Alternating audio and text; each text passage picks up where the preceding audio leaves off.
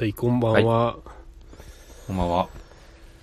えっと、右投げ右打ち、24歳、こうちゃんです。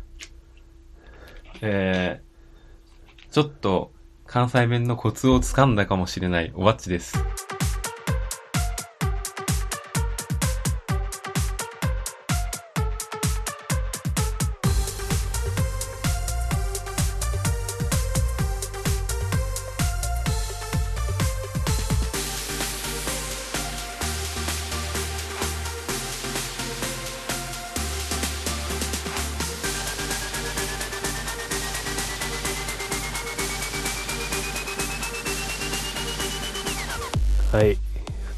二人の4回生ラジオ、スタートしました。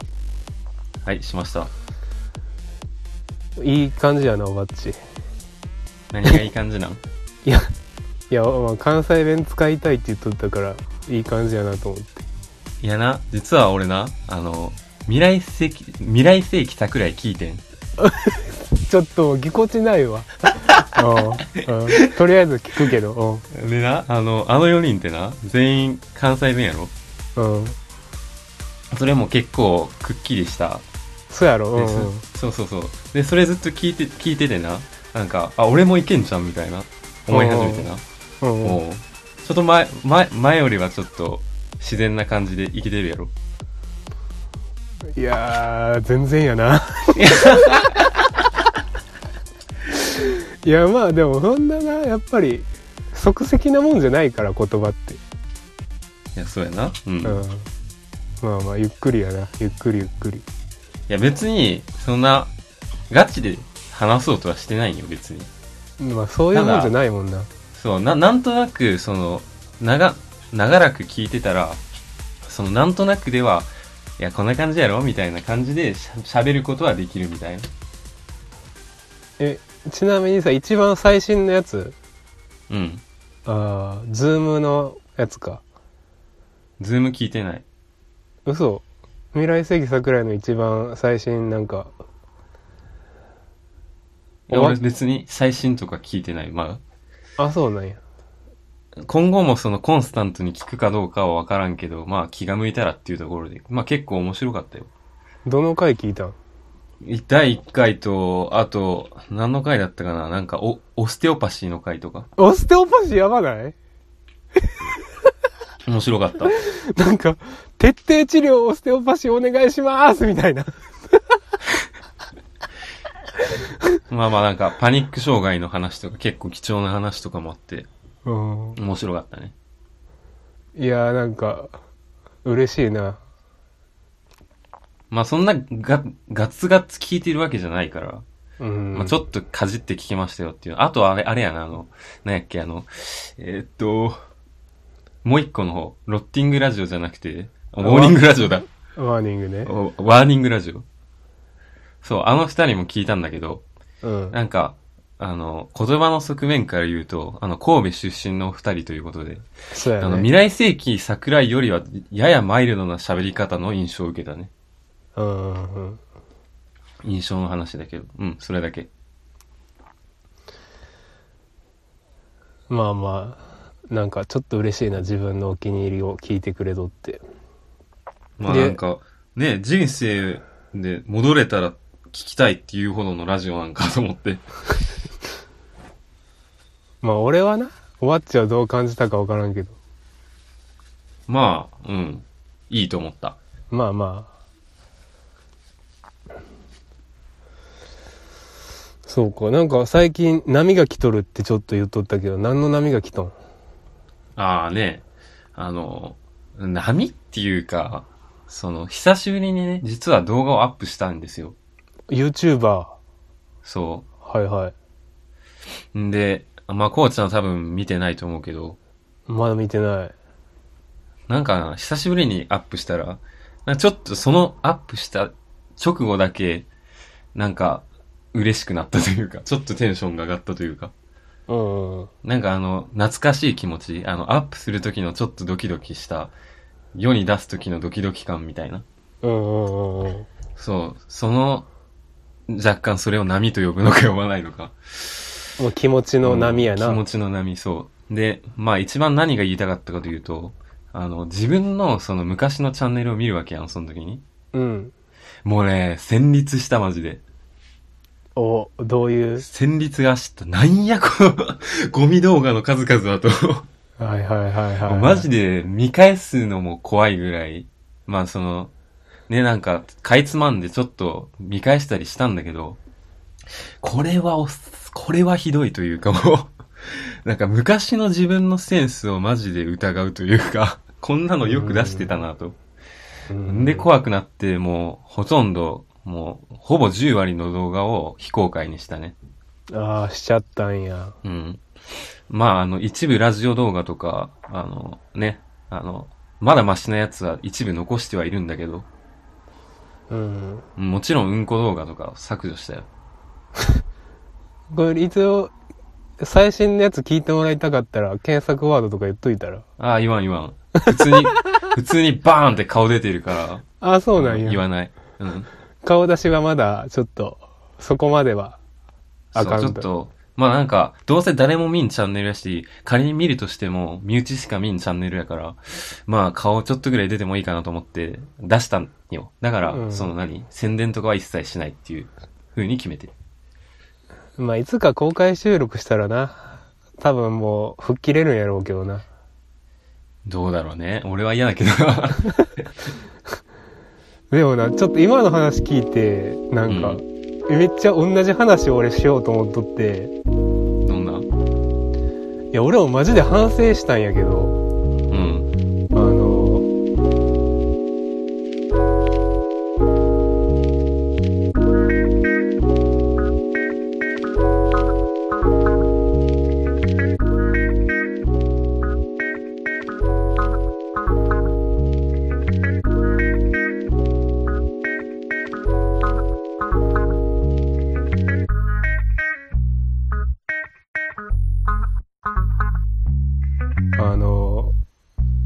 実はさっきアップロードした前回収録の、あの、俺のマチコンの結果報告の話、ああ、はいはい。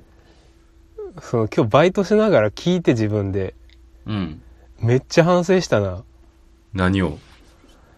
え、なんか話の流れ的には、まあ、喫茶店で会って、まあ話があんまりできひんかって、うん。で、LINE もあんまうまくいかず、お別れ LINE 送りましたみたいな、まあ。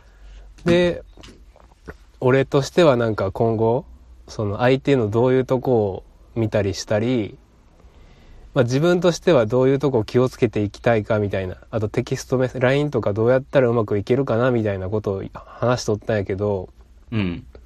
まず、暗い。何が？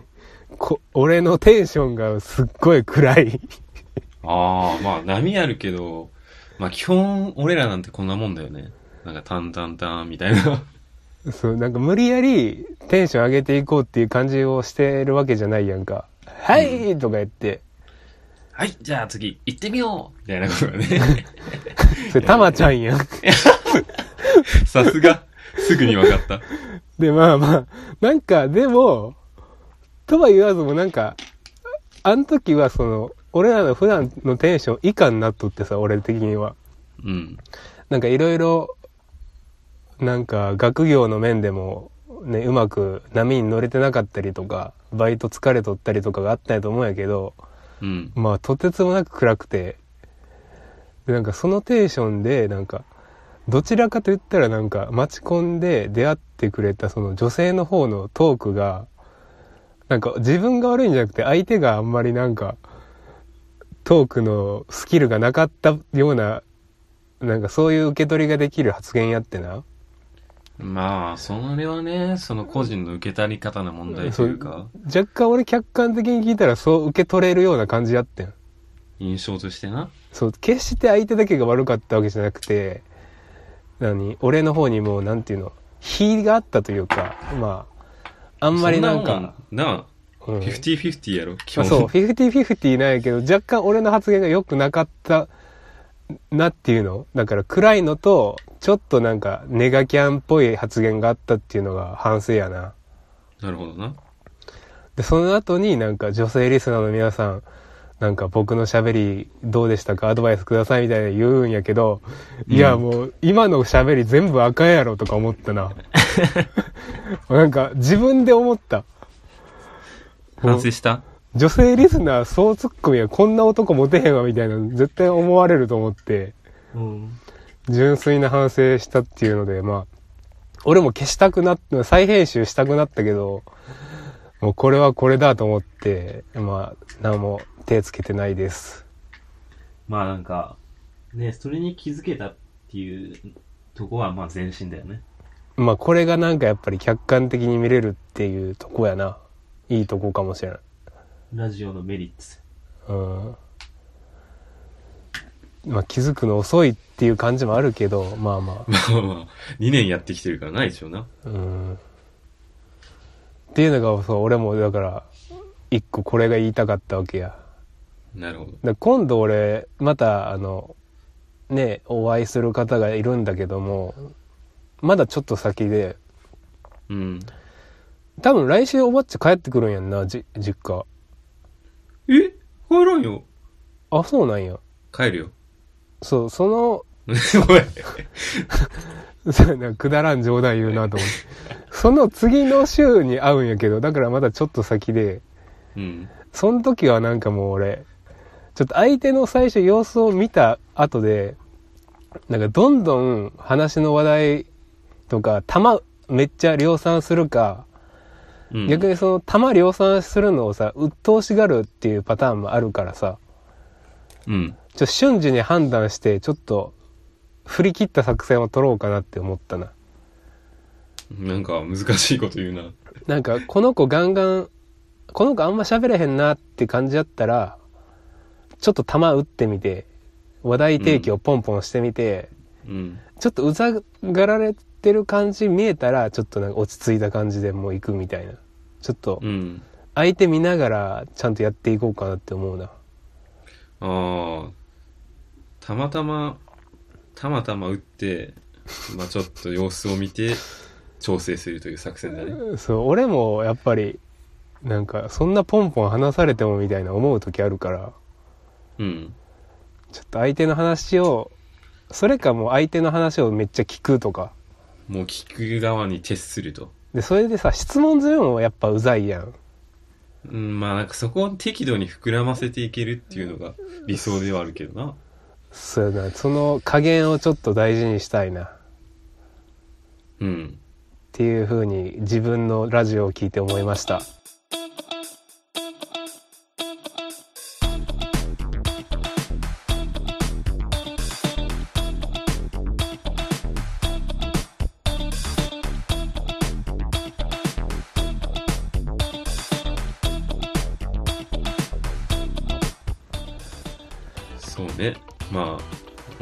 その、他の人のラジオをつまんで聞いて、で、なんかね、比べるっていう意味で、まあ、戻ってくるわけよ。もう一回二音聞いてみるみたいな。うんうんうん。そうするとなんかね、やっぱり、うん、おその、個人的なお気に入りの回は、うん別にいいんだけど、その平均的な回に関してはやっぱり、全体的にな、ちょっと、こう、暗いし、テテンポもあんまよろしくないしっていうのは、まあ永遠だよな、これはきっと。そやな、まあ、まあ、まあ、それが一応ね、そのレビューにも反映されてるのかなと思いましたね。星そうそう。皆さんぜひ Apple Podcast の評価ね、あ低くでもいいんでつけてほしいです。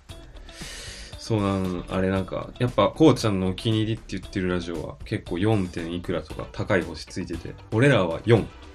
でもって、ね、その星5つと、なんか星1つっていうすごい偏りのある表ばっかで、なんかそ、やな。そう、ちょっと、まだまだだなっていう。そう、13人ぐらいの方がね、今のところ評価してくれてると思うけど、どんどん皆さん、あの、星1個とかでも全然それ受け入れるんで、評価いただきたいです。ね、お願いします。で、俺はもう喋りたいこと1個消化したわけやけど、ああ、今のだったの？うん。自然につなげてきた感じでね。その反省やな。うん。純粋な反省。おわっちはどうよ？え、あその、話したいことって？あある？えーっとね、なんか、うーん、そんな大した話ではないな、なんかこうやって見たら。まあそうだな、そういや、不動産業の闇みたいなうん。話をなんかこの前の回で、ちらっと、なんか出すだけ出したんだけど、話題として。うん。これをちょっと、さらっと、おい。不動産。うん。あの、まあ、不動産業、全然自分には、そのお客さんとして行くしかね、な、馴染みはないんだけど、うん。うん、えーっとね、銀行、銀行じゃねえ、金融？金融業、金融業界で、えー仕事してる友人がいて、大学時代のね。で、そいつから、その不動産業の人たちも結構関わりあるらしくて、その関連の話を聞いたよ、不動産業の。うん。で、あの、どうやら今の不動産業には、ちょっとした問題があるらしいと。全体的な？結構そう、うん大規模な、ある問題があるらしくて。はい。で、それがね、あの、なんか結構その、法律に反した、ちょっとダークな面、ダークな話で、うん。いいんですかそんなこと言っても。まあでも、なんかニュースに、もうすぐニュースになるみたいなこと言ってたよ、そいつは。おーじゃあ、先取りやな、俺ら。なんかな、ちょっと、まあでも今でも調べたら出るかもしれん。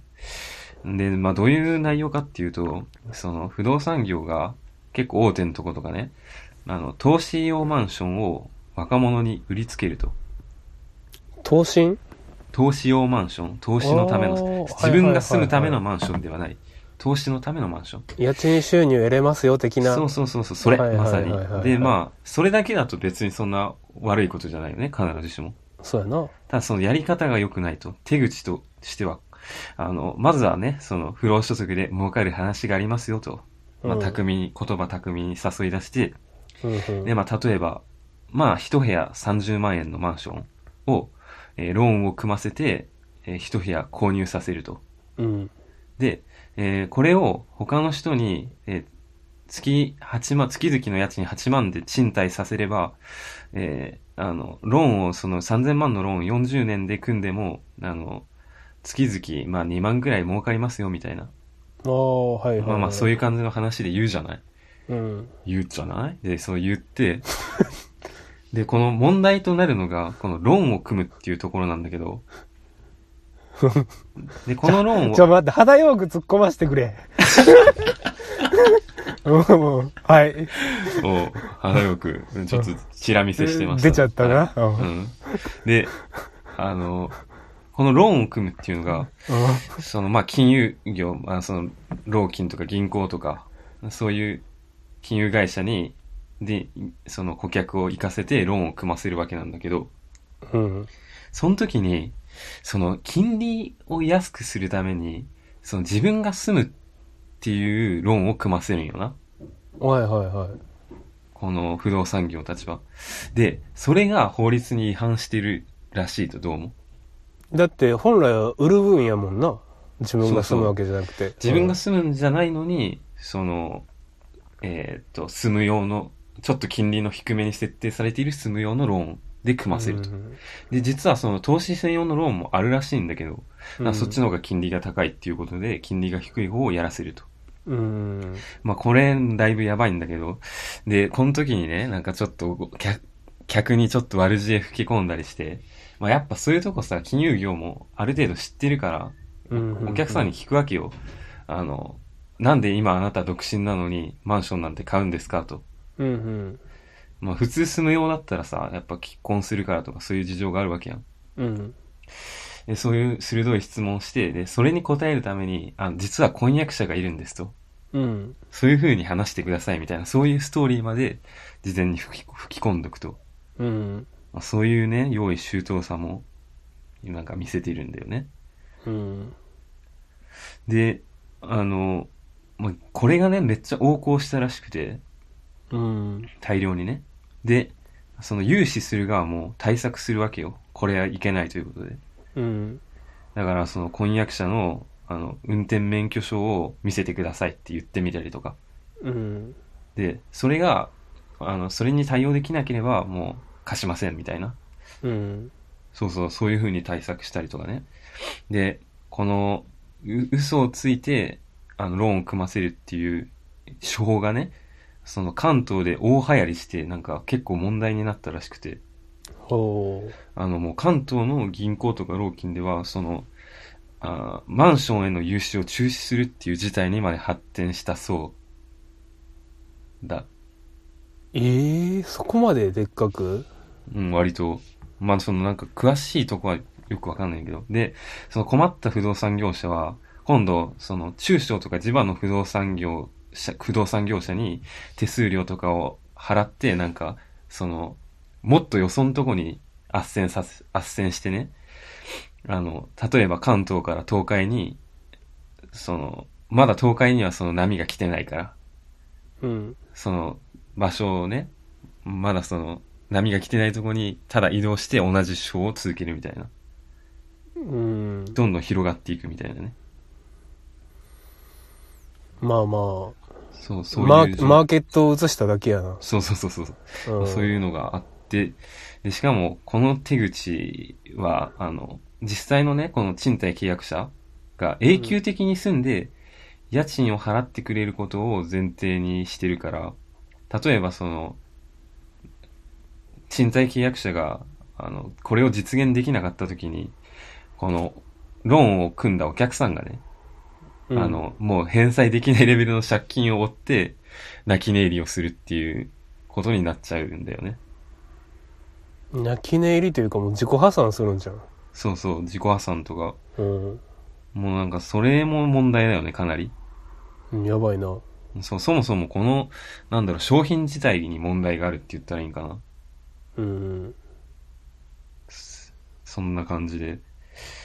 まあそれだけじゃなくて、まあ今の話は一応今ので終わりで、うん。他にもその、今度普通に住む用のマンションを買わせるっていう話にしてみても、その 1LDK の高層マンションの一室を、その、俺らみたいな、まだ働き出して間もないような若者に、あの、なんとか買わせると。うん。で、1LDK の高層マンションで一部屋、例えば3000万ぐらい、まあなんか結構それぐらいの相場してるみたいなよ。その都会の駅前とかだとね。うん。で、なんか、その時の誘い文句が、なんか、今の部屋の家賃が、あなたの部屋の家賃が6万だとしたら、あの、40年ローンを組んでマンションを買った方が、生活を、クオリティを上げながらも家賃を下げられますよ、みたいな。うん。そう、ローンを組んで買っちゃう方が、あの、家賃下げられるっていう売り文句で、なんか意外とそれに食いついて買ってしまう若者が多いっていうことで、いや、結局ね、ううんん。腹立つな結局この 1LDK のマンションを買ったところで、その人が、その先結婚とかして、ね、子供とかできたら、割と足りないんだよね、この 1LDK だと。っうん。うん。ていうので、ね、なんか割とその、先々の問題があるにもかかわらず、意外と多いっていう話を聞いてね、買うの、買う人が。おそう驚きやな。もう俺もなんかいまいち半信半疑なところあるし、それは果たして真実なのかって思ってる面はあるんだけど、本当だとしたら、まあ、なんかちょっと、あどうなのって思える話よな。全然俺、なんやろ、もう結婚せえへんとか、結婚したってなったら買うのはわかるけど、単身で買うのは全然分からへんな。そうな。うまあなんかでも結構やっぱ都会のね、駅前とか歩いてると、そのえ不動産の営業が普通に立ってて、立ってたりして、なんか営業されるらしいよ。まあちょっとマンション見ていきませんかみたいな。いい部屋があるんですよ、みたいな。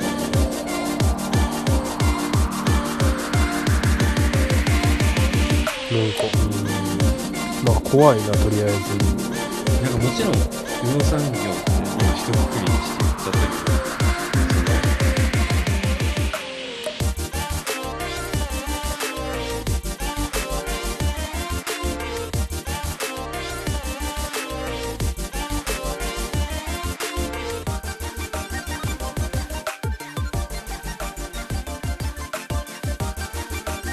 なんか、うん、まあ怖いなとりあえず、うん。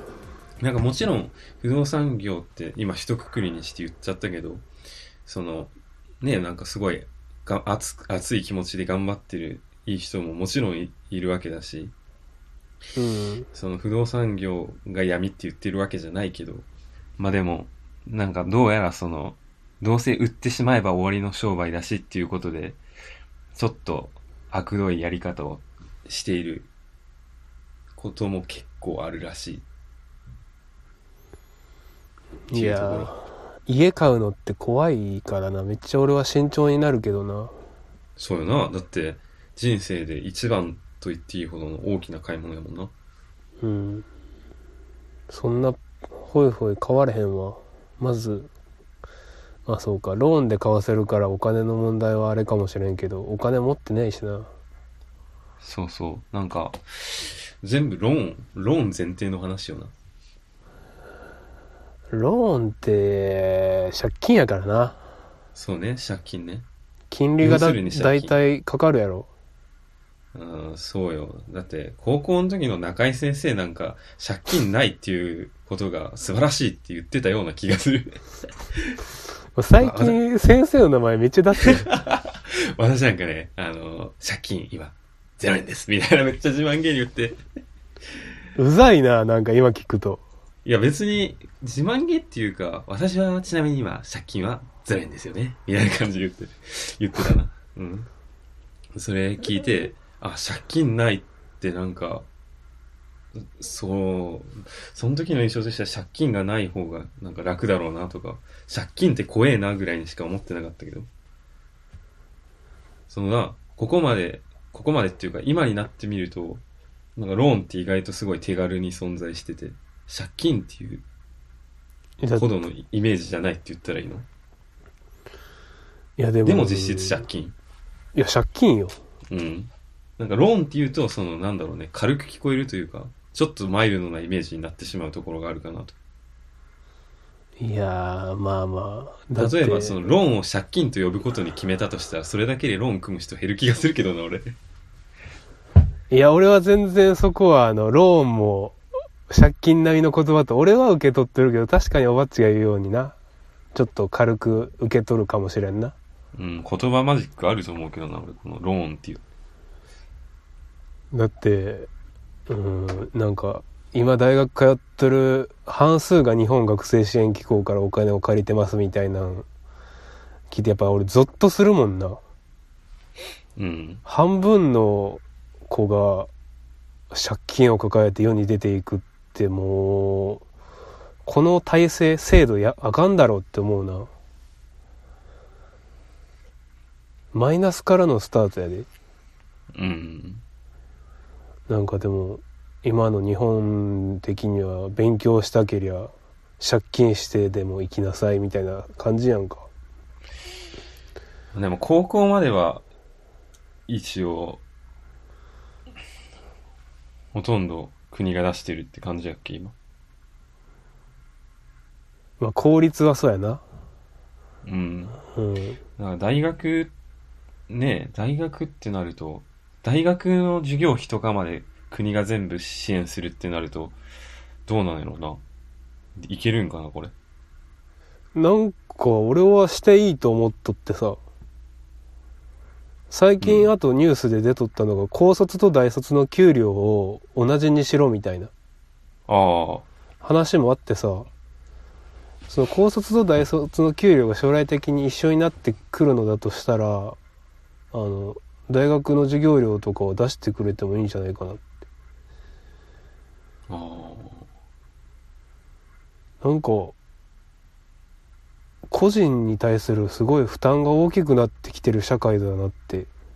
個人の責任ですってすごい言われることが多くなってるって、もう、そう。う。ん、自己責任ですっていう言葉の威力が半端ないなって最近。なんかみんな言ってる周りの人が。あ、そう。自己責任ね。あまりそれは思ってなかったけど。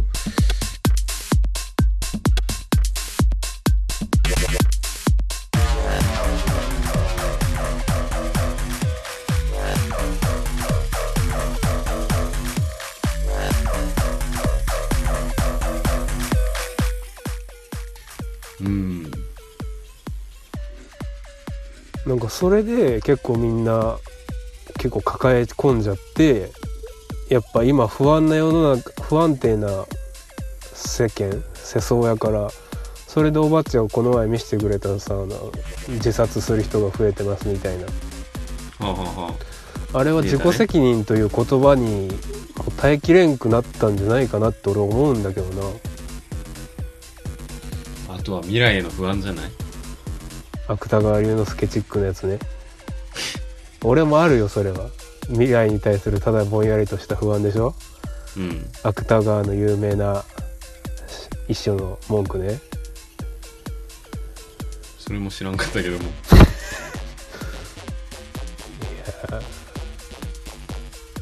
で俺さえ俺今回言いたかったことの2つに入ってないけどなんで生きるかっていうことも俺最近考えたりしとんよこうちゃんが？うんうん。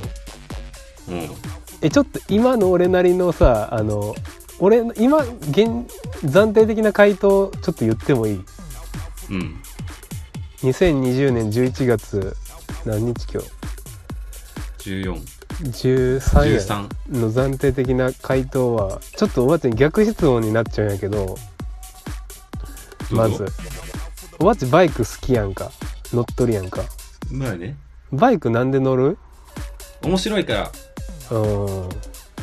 えっとじゃあえー何があるかな？おばっちが好きなので言ったらあドラム叩くやんおばっち。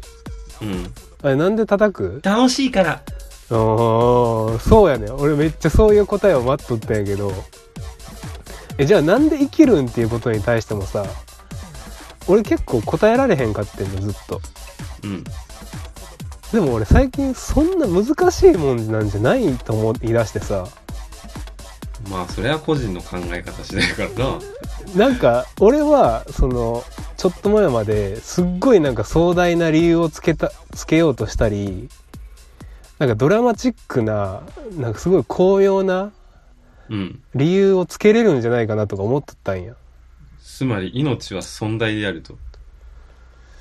というよりかはなんかみんなストーリーとかなんかそういうものを信じているというか、うん、壮大なストーリーを描いてんじゃねえかな壮大なストーリーね。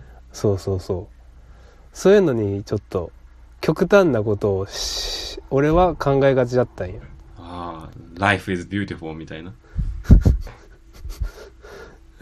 いやでも俺いやシンプルな方に俺もその「Life is beautiful」ってどちらかって言ったらシンプルやんうん。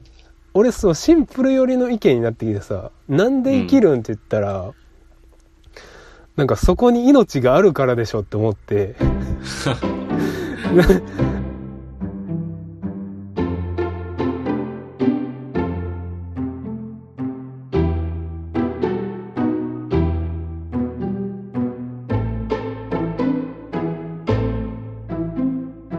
なんでえじゃあなんでそこに命があって生きるんって言ったらこれさなんで登山家に対してさアルペニストに対してさあなたはなんで富士山を登るんですか？エエレベストを登るんですかと一緒でさうん。そこに山があるからと一緒やねんな。そうやな。まあ今、誰もがそう思ったと思うけど。で、え、じゃあそこに山があるからなんで登るんですかっていう話になってくるやん。そうね。で命があるのになんで生きるんですかってなって、いや、それをちょっと楽しそうだからっていう回答だと思うよ。アルペニストにしても。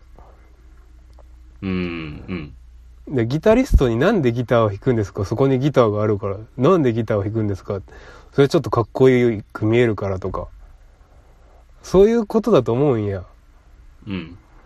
だから、俺らが生きるのは、生きてたらなんとなく楽しいことが待ってるんじゃないかという期待を持って、希望を持って、生きとるんちゃうかなって思ったんや。うん、うん。でもただこの希望を本当に持てなく、持てないようなその、幼少期とかを送ってしまうと本当に絶望的になっちゃうなと思って。そうね。うん、幼少期とかの周りの大人とか、周りのお兄さんお姉さんの存在うん。うん。がちょっとでも明るければ、うん。あの、生きていく活力になったり、うん。かん環境の影響ってそういうものがお考えると大きいなって思った。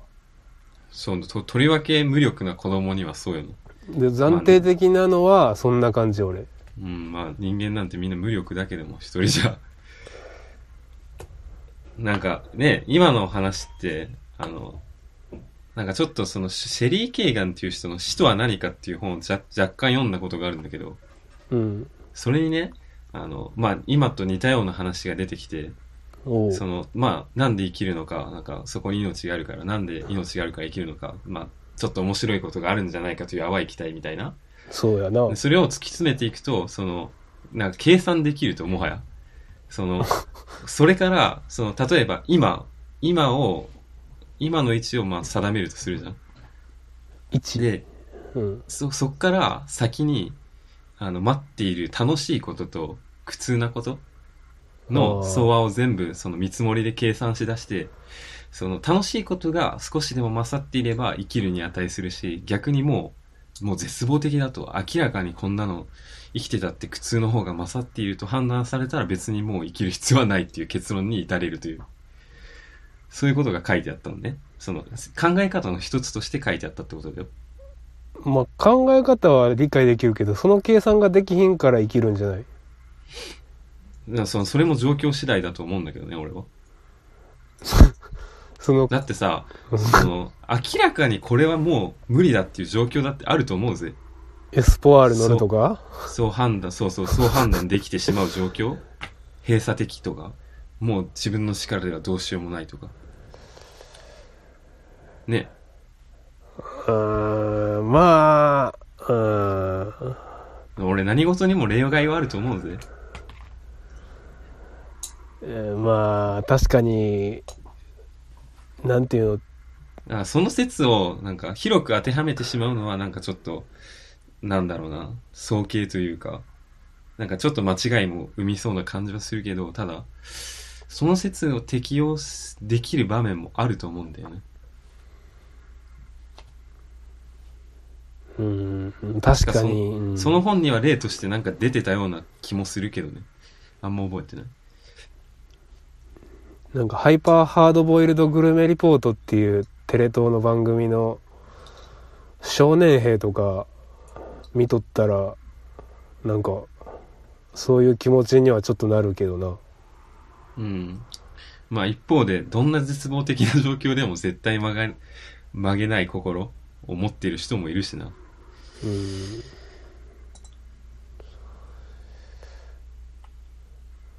なあ何の話や？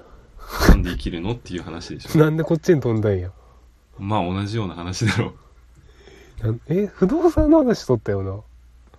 うん、そう、そっからなんかローンの話になって、なんか今、ね、なんか、生きづらい、生きづらいじゃなくてなんだっけ？あローンかローン人の責任がどうこうみたいな。ローンから奨学金の話したんだ俺がそう。今回も絶賛超絶暗い話になって。何時何時？いやもうあとちょっとしか時間ないよちょっと火を灯そうぜ、火を。俺もう一個だからしたい話あるんやけどいい？明るい話？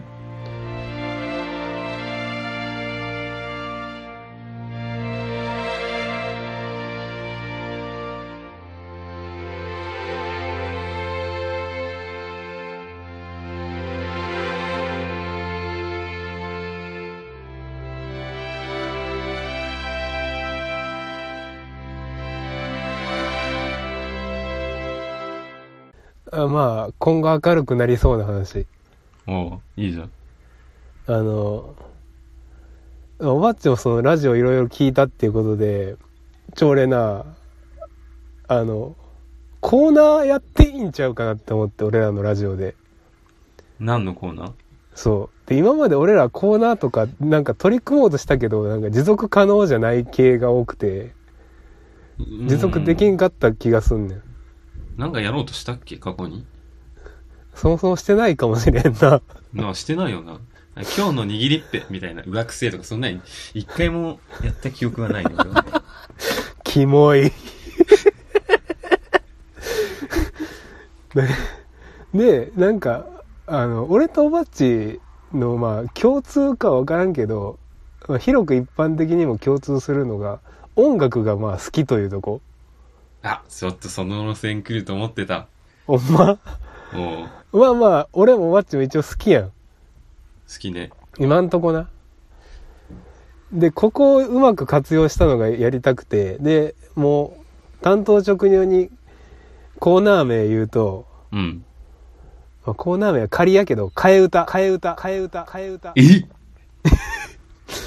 そっちで来た？そっちで来たよ。で、俺にとってはもうだいぶ変化球だったな。え、替え歌って俺は結構普段からするんやけど、まあまあ変なの送ってくるな、よく。確かに送ってたわ。うん、で、あの、でも、既存の曲はね、あの、ジャスラックさんが権利の管理をされてる曲が多いと思うんで、プロのアーティストのやつは。でも俺たちには曲があるじゃないかと。うん。まさか。で、俺は、やっぱりね、あの、まあパッケージとしては未成年っていうタイトルをつけてるんだけど、やっぱそこじゃねえか。あなたのチンコがゲームだろ。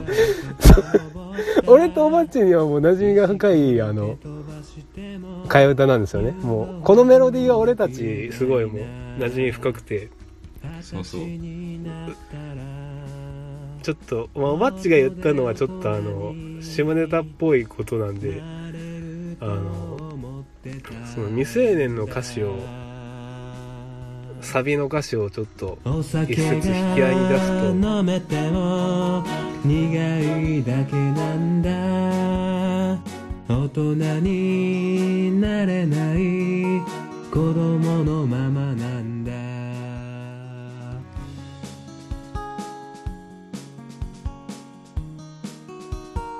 ちょっと歌ってみていい？おうどうぞ。お酒が飲めても苦いだけなんだ。大人になれない子供のままなんだ。というこのフレーズを替え歌しようっていうの思ったんよ。なるほど。おばっちの言葉で言うとどんなんやったっけ？あなたのチンコがパンパンになってる。っていう。まあもうもう一ふもう一個な二行うん。でこれあ、もう一個いんの？そう今のだってうんあ、続けないといけないんだ。俺ので言ったら今のは、下の句としてなんか、大人になれない子供のままなんだが、まあ、下の句。ああ、はいはいはい。で、上の句は、お酒が飲めても苦いだけなんだが、上の句やから。うん。このまあ、上の句、下の句とまあ、ぶ呼ぶけど、こう二つで一つな。うん。で、これは、あの、今までさ、その、このラジオはリスナーさんと一緒に作っていきたいですっていうのも言っとったけど、まあな、このコーナーを取り入れることによって、リスナーさんもちょっと入ってきやすいんじゃないかという目的もある。はい。で、リスナーさんがお便りとしてこの上の句下の句を送ってくれるように、まあ募集をすると、今後。うん。それまでは、来ない場合は俺とおばっちが毎回一個ずつ出すっていう感じで、これ落ち見えてんだけど。このこう、毎毎で、別にし、で、別に俺らはその、死もで行くんじゃなくて、まあ、普段何気ない気づきとか、なんかちょっと、ほんまに一日感想みたいな、一日、毎日思ったこととかをまあ、メロに乗せて、替え歌できたらなと思うわけやな。はあ。じゃあこれあれでいいんじゃん？その、いつも最初にさ、あの、今日は、なんか眠みが深いおばっちですみたいに言うやん。うん。そこでぶち込んだらいいんじゃん？冒頭？そう、冒頭に、あの、お酒を飲んだら酔っちゃった、みたいなこと言って、おばっちです、みたいな。え、それでいいならいいけど、マジでそうする？冒頭？なんかそれが一番、なんか、続けるという意味においては忘れないし、やっぱ大事なことは最初にやっちゃおうみたいな。ああ、習慣化するために。そう。もうこれやらんとラジオ始まらんわ、みたいな。ああ、じゃあそれでいこうか。じゃあ俺らは冒頭でやって、リスナーさんのはまあ、ぼちぼち後紹介していくみたいな。そう、そう、それを俺らのラジオの、とりあえずアイデアイデンティティにしてしまえば。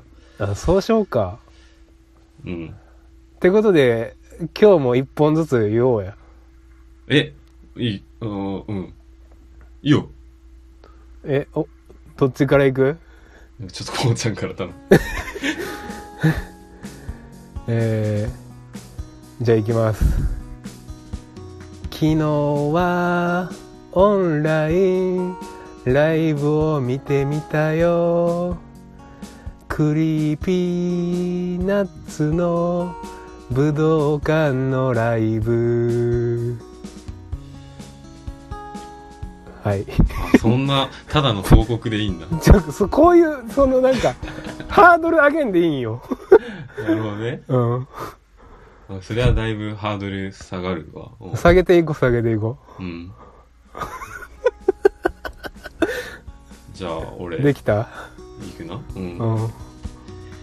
3週間前にパイプ優勝したけれど もはや排水溝から異臭が漂い始めている。おばっちです。まあまあ、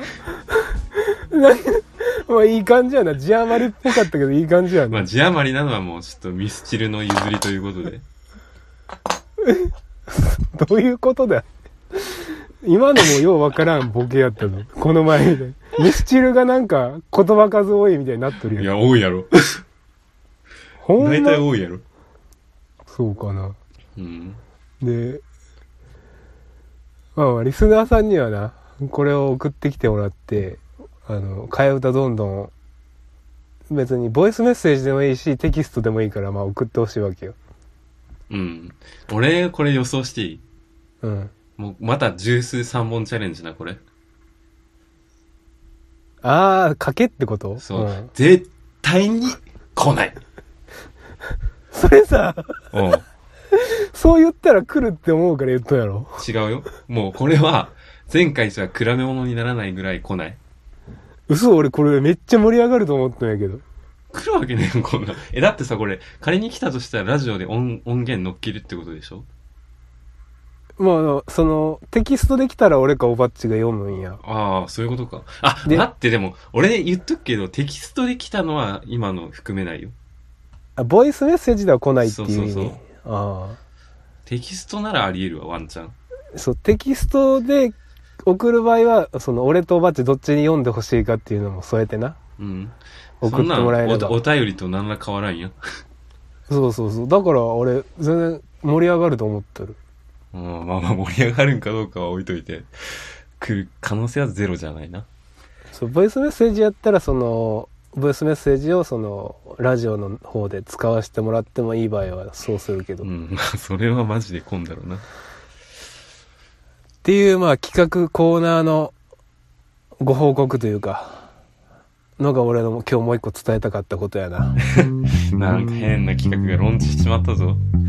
いや、これはもう、なんかほんまリスナー参加型になるんじゃないかと俺はもう夢を持って今日発表したんやけど。うん、なんか音楽っていうからなんかね、全然違うの想像してたけど、どういうやつ？あなんか、最近聴いた音楽とか言うのかな。いや、それは、どうよ。おもろい。いやおもろいかどうかは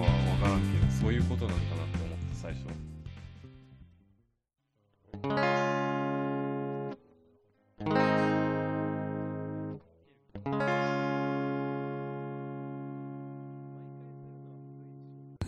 is a joke. 五四三二一，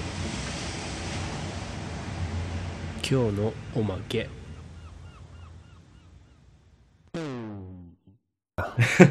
なんか変な企画がローンチしちまったぞ。いや、これはもう、なんかほんまリスナー参加型になるんじゃないかと俺はもう夢を持って今日発表したんやけど。うん、なんか音楽っていうからなんかね、全然違うの想像してたけど。どういうやつ？いや、なんか、最近聴いた音楽とか言うのかなとかって思う。いや、それは、どうよ。おもろい？いや、おもろいかどうかはわからんけど、そういうことなんかなって思った、最初は。ああ、でもそれ音楽談義とかしたいけどな、ほんまは。そう、なんか音楽談義コーナーみたいな設けるんかなって思ったよ、最初。えーむ毎回するのはむずいっしょ、それは。できなくはないと思うけどね。ほんま？うん、まあまあまあ。ただそれ、他の人が聞いてて面白いかって言われると、よくわかんないから。まあ、ね、今回のでいいと思うけどね。替え歌っしょ。替え歌歌っちゃおうダン、ダン、ダン、ダン、ダン、ダン、ダン、ダン、ダン、ダン、ダン、チャッチャッチャッチャッダン、ダン、ダン、ダン、ダン、ダン、ダン、ダン、ダン、ダン、ダン、ダン、ダン。で、お願いします。はい。俺の今日話したいことはもう、この、以上やな。俺も以上だ。終わった？ちょうどいい時間だよ。めっちゃいい時間じゃん。うん。じゃあ、終わるか。終わりましょう。まあ、ここのとこね、マジで超ハイペースで撮ってるから。今までの俺らにしたら。あとなんか、結構、ゆるく撮っとったから、なあ、2時間超えとかの収録多かったから、こんぐらいでいいと思うわ。まあでも多分ね、1ヶ月に1回だったら2時間超えぐらいしても自然だと思うよ。ああ。まあ1ヶ月分のなんかが溜まってるみたいな。うん。ただ、1週間に1回ってなると、さすがに2時間喋れるほどのネタはたまらん。みたいなね。はい。そそんなとこかなと。じゃあまあ概要欄のあの Google フォームなどからこういうコーナーのことだったり普通のお便り普通おたを送ってください。メールアドレスは 2radio4radio.gmail.com です。これからも、2人の4回生をよろしくお願いします。はい。でまたな、ママックス君もそろそろまた呼んだらええかなと思うわ。お呼ぶ？そうゲストで出出てくれるみたいな話があったからうん、うん、うん、そういうことね。そうそうその前やなはい。えー、お相手はこうちゃんとえ？何今の？おばっちでしたみたいなこと言うの？そうそうそうそうそうそうそう。じゃあアドリブでやってみようかなと思って。いきなりお相手はとか言うから何なんだよ。お相手はこうちゃんと。おばっちでした。ありがとうございました。また来週。